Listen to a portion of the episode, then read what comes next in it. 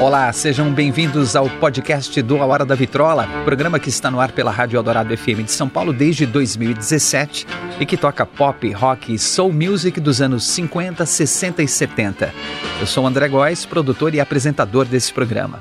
A arqueologia sonora do A Hora da Vitrola agora vai um pouco mais fundo nas histórias, nos detalhes e personagens dos anos dourados da música.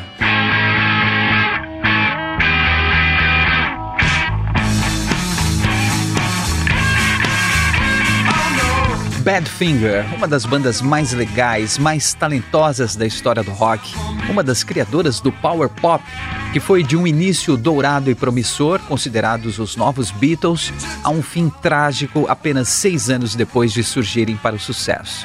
Uma das histórias mais tristes do mundo da música, um exemplo de como a ganância e a inveja entre músicos e a indústria da música podem destruir não apenas uma carreira de sucesso, como as próprias vidas de artistas talentosos e sensíveis, explorados até o último centavo por um empresário canalha e inescrupuloso.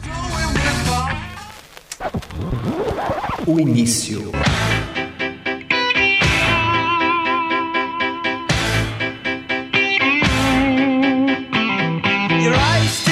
Eles começaram em 1961 em Swansea, no país de Gales, formados por Peter Ham na guitarra solo, Ron Griffiths no baixo, David Day Jenkins na guitarra base e Roy Anderson na bateria.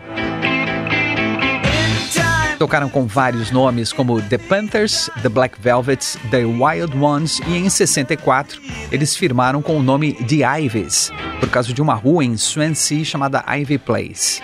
Em março de 1965, o baterista Mike Gibbons se juntou ao grupo e eles começaram a tocar na região abrindo para grandes bandas britânicas, como The Spencer Davis Group, The Who, The Moody Blues e The Yardbirds. Em junho de 1966, o empresário Bill Collins apadrinhou a banda e eles foram todos morar na casa dele, junto com outra banda chamada The Mojos. Imagina a zona que era isso. Eles tocaram por todo o circuito de clubes de Londres, apresentando covers de clássicos da Motown e Stax, Beatles, blues, pop psicodélico e chamaram a atenção das gravadoras e de Ray Davis dos Kinks, que produziu as primeiras demos da banda.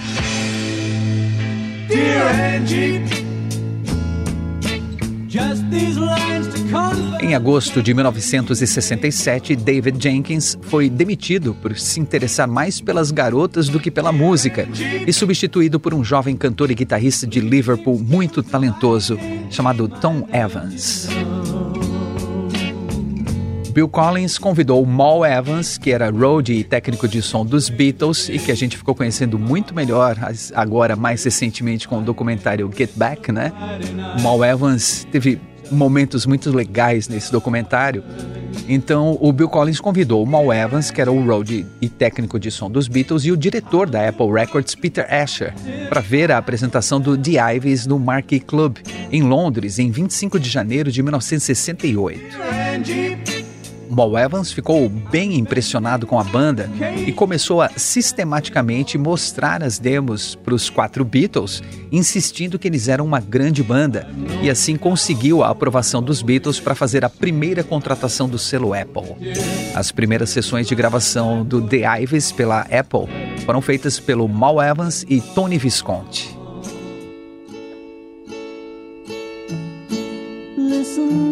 O primeiro single lançado pela Apple foi Maybe Tomorrow, produzida por Tony Visconti, lançada mundialmente em 15 de novembro de 1968.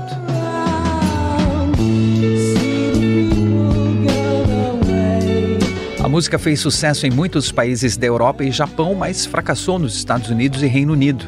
Em uma entrevista na época, o baixista Ron Griffiths reclamou que eles estavam sendo negligenciados pela Apple que eles continuavam a escrever singles e a gravadora continuava a rejeitá-los, dizendo que não eram bons o suficiente.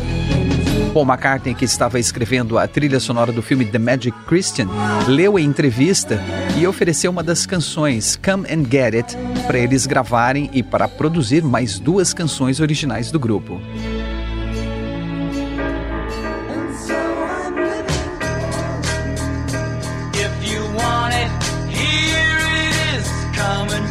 Paul McCartney entregou então uma demo da canção Come and Get It para eles tirarem, recomendando que fizessem igual a gravação. Eles disseram: Ah, tudo bem, Paul, mas você sabe como é que é? A gente vai fazer do nosso jeito, né? Se mudar, muda pouca coisa. E o Paul: Não, vocês vão tocar exatamente como está nessa demo, nota por nota, porque é aí que está o sucesso, entendeu? Sim, Paul. E assim foi.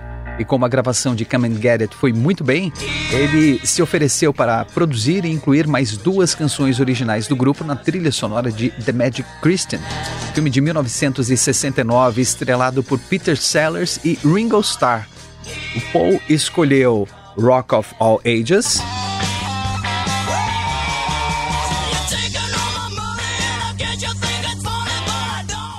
e Carry On Till Tomorrow, que tem arranjos de George Martin.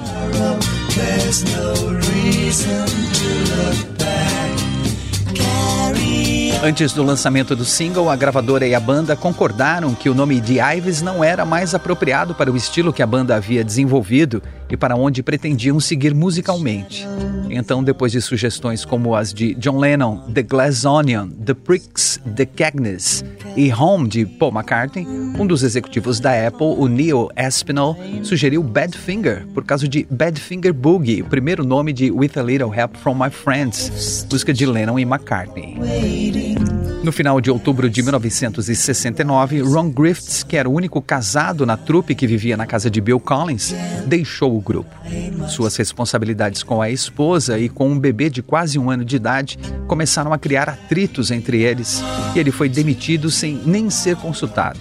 Eles contrataram o guitarrista Joey Moland para o seu lugar, fazendo com que Tom Evans assumisse o posto de baixista.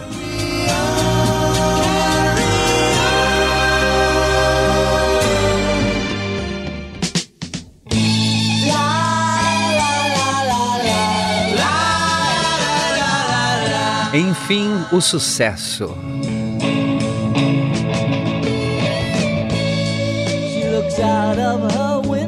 Come and Get It foi lançada como single em dezembro de 1969 na Inglaterra e em janeiro de 1970 nos Estados Unidos vendeu mais de um milhão de cópias no mundo todo, atingindo o top 10 de vários países.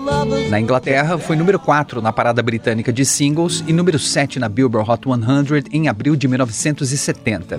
Como Maybe Tomorrow, o único disco como The Ives, foi lançado apenas em alguns países, as três canções da trilha de The Magic Christian foram combinadas com canções antigas do The Ives e lançadas juntas, como o primeiro disco do Badfinger, Magic Christian Music, de 1970. 1970. O disco atingiu o número 55 na parada de álbuns da Billboard.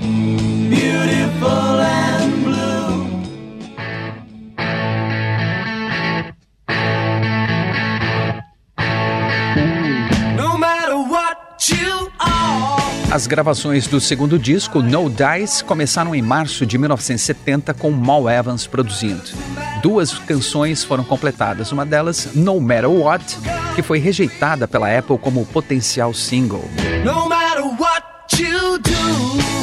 Jeff Emerick, que era engenheiro de som dos Beatles, assumiu a produção e No Dice foi lançado no final do ano de 1970, atingindo o número 28 na parada de discos da Billboard. Emmerich retrabalhou No Matter What e com a nova mixagem a música foi lançada como single e atingiu o top 10 de vários países, sendo número 8 nos Estados Unidos e também na Inglaterra.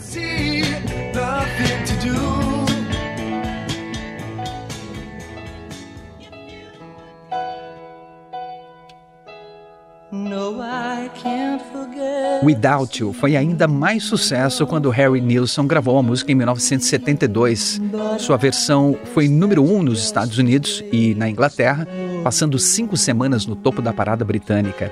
Without You foi escrita juntando duas músicas, If It's Love, de Pete Ham, e I Can't Live, de Tom Evans. Yes, it shows.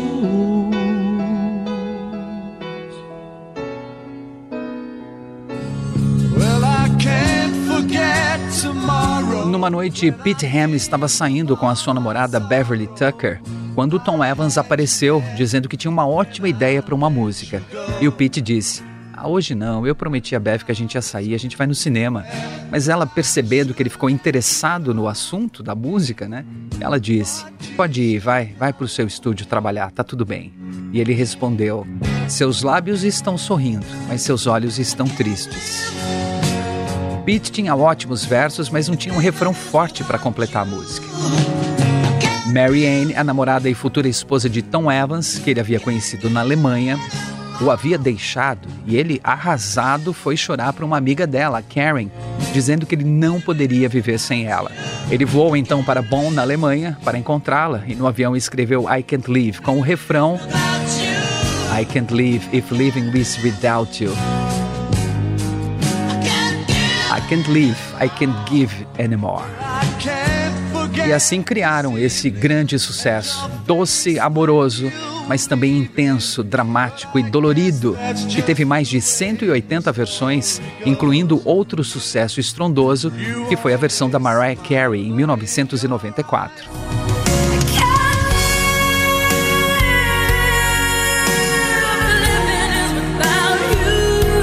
Com o Badfinger, não foi lançada como single e nem fez sucesso, mas rendeu à dupla de compositores o prêmio Ivor Novello de Canção do Ano em 1972.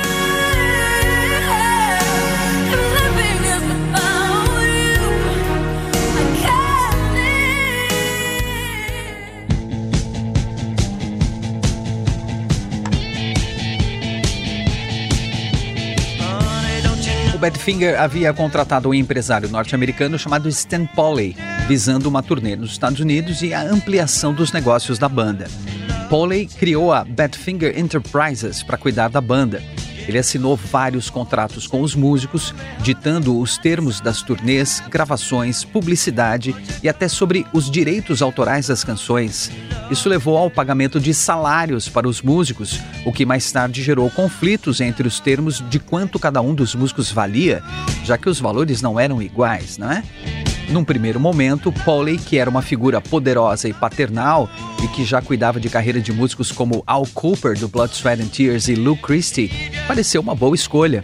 Apesar de aparentemente ele ser um respeitável e poderoso homem de negócios, com o tempo se mostrou um canalha, ladrão sem escrúpulos. O Badfinger excursionou por três meses pela América, sendo sempre bem recebidos e com um ótimo público, apesar de que a comparação com os Beatles já incomodava um pouco. O produtor Tony Visconti ficava impressionado como as vozes dos músicos se pareciam com as dos Beatles, chegando ao ponto dele se levantar na técnica para olhar dentro do estúdio para ver se o John, o Paul ou o George não tinham entrado para cantar com os rapazes. A mídia não parava com as comparações. A relação da banda com os Beatles era realmente muito próxima com muitas colaborações entre os músicos. Além da produção de George e Paul, os músicos do Badfinger acompanharam o George na sua estreia solo com o triplo All Things Must Pass de 1970. Tom Evans e Joey Molland participaram de Imagine de John Lennon, além de a banda completa ter acompanhado George Harrison no famoso concerto para Bangladesh em agosto de 1971.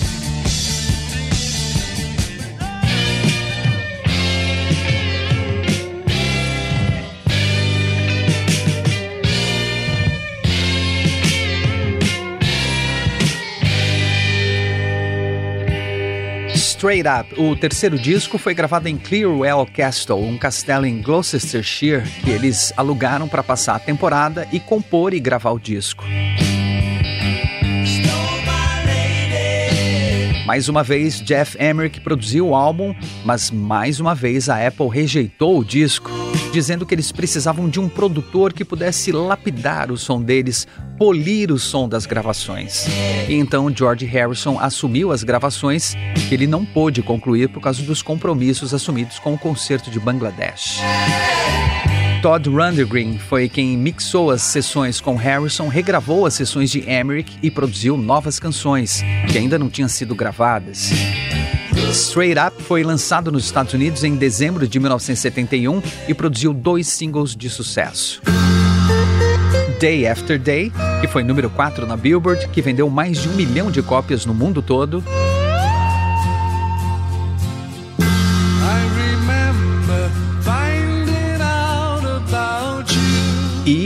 Baby Blue, número 14 nos Estados Unidos.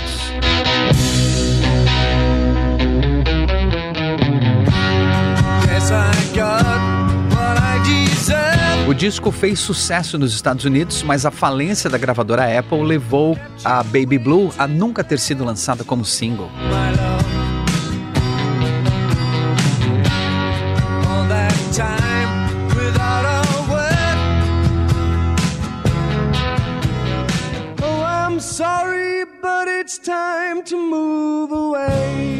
As é o quarto e último álbum do Badfinger pela Apple.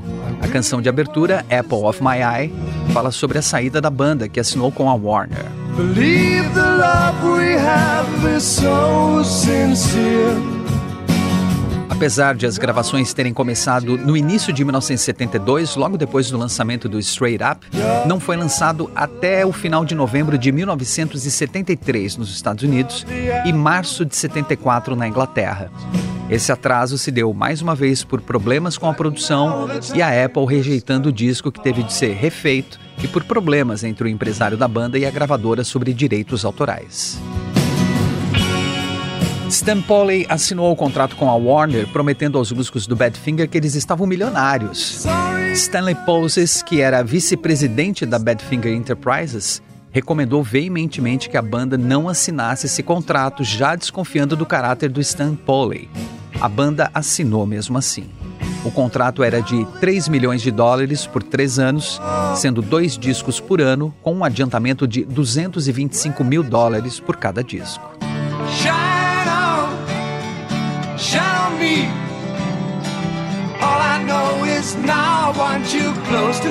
Badfinger, o primeiro disco pela Warner, foi lançado em fevereiro de 1974 e quase simultaneamente o S foi lançado pela Apple, e isso, claro, prejudicou a venda dos dois álbuns.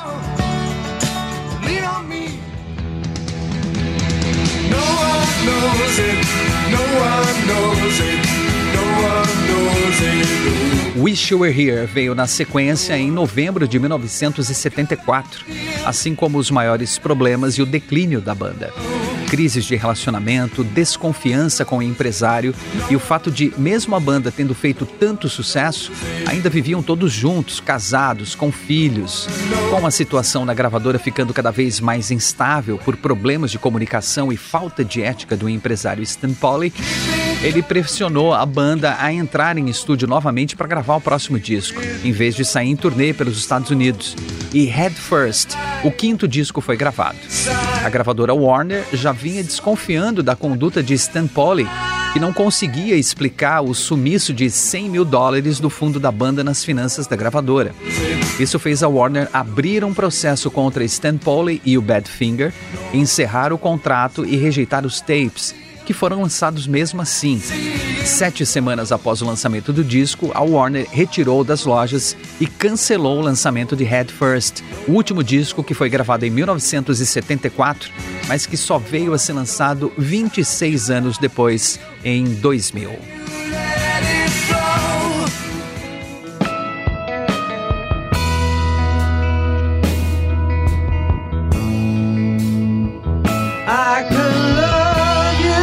Isso tudo travou a carreira do Badfinger, que não podia vender os discos e nem fazer turnês por causa dos impedimentos legais, e levou Pete Ham ao desespero.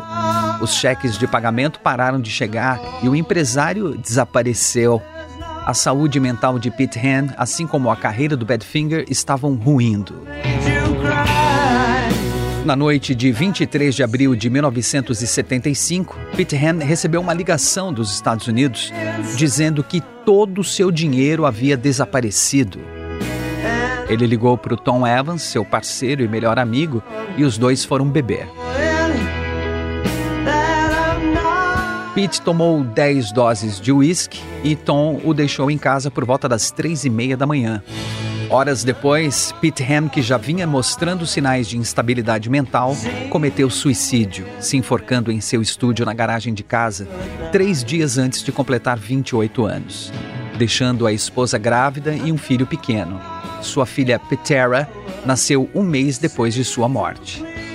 Ele deixou um bilhete dizendo: Anne, eu te amo. Blair, eu te amo. A mim não foi permitido amar e confiar em todas as pessoas.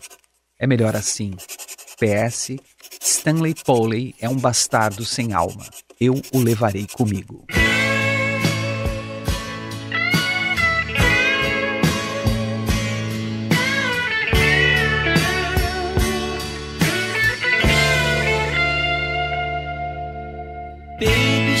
A morte de Pete Ham decretou o fim do Badfinger, mas não o fim da tragédia na história da banda. Em 1977, o guitarrista Joey Moland chamou o Tom Evans para integrar a sua banda, que tinha um contrato para dois discos com a gravadora Elektra. A parceria foi bem no início e a gravadora insistiu para que a banda chamasse Badfinger. Os dois discos foram lançados e os dois ex-colegas de banda entraram numa disputa pelo nome Badfinger e pelos direitos autorais de Without You. Joey tanto tentou que conseguiu impedir os ex-colegas de seguirem usando o nome Badfinger, mas não conseguiu os direitos da música.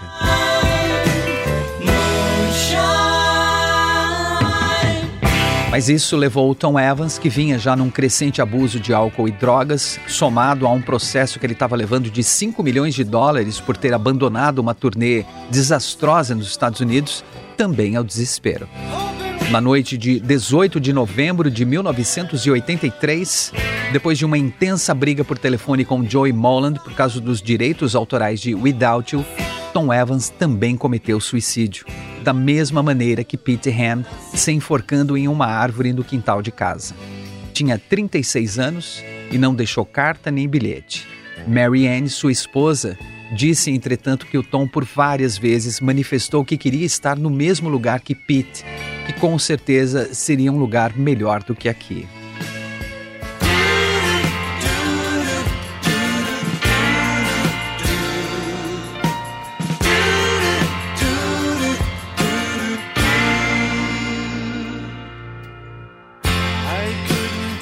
Pete Ham e Tom Evans eram almas gêmeas musicais. Os dois se completavam.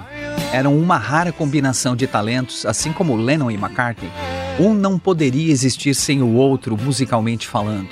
Mas no caso de Tom Evans, simplesmente não poderia. Ele nunca se recuperou da morte do seu parceiro e melhor amigo e achava que iria encontrá-lo se fizesse a mesma coisa que ele, se seguisse pelo mesmo caminho. Triste, né? O empresário canalha Stan Poley foi processado e condenado a devolver tudo o que roubou da gravadora e cumpriu pena por desvio de verbas. Havia indícios de ligações com a máfia também, mas isso não pôde ser provado. Ele viveu até os 87 anos e foi o principal responsável pela tragédia do Badfinger, pelo desespero que levou o Pete Ham ao suicídio e pelo fim do Badfinger.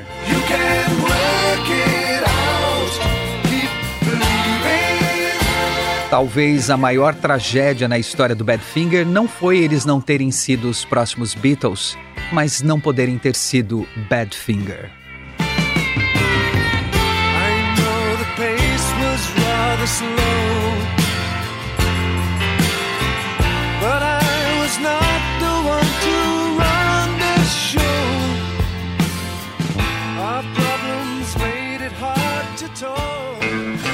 Esse é o podcast do A Hora da Vitrola. Até a próxima com mais uma grande história dos anos dourados da música. E não perca todos os domingos ao meio-dia, com reprises às quintas-feiras às 11 da noite, o programa A Hora da Vitrola, os anos dourados da música na Rádio dos Melhores Ouvintes, na Rádio Eldorado FM 107,3 ou radioeldorado.com.br ou pelos aplicativos para celular e tablet da Rádio Eldorado. Sempre com o melhor do pop, rock e soul music dos anos 50, 60 60 e 70.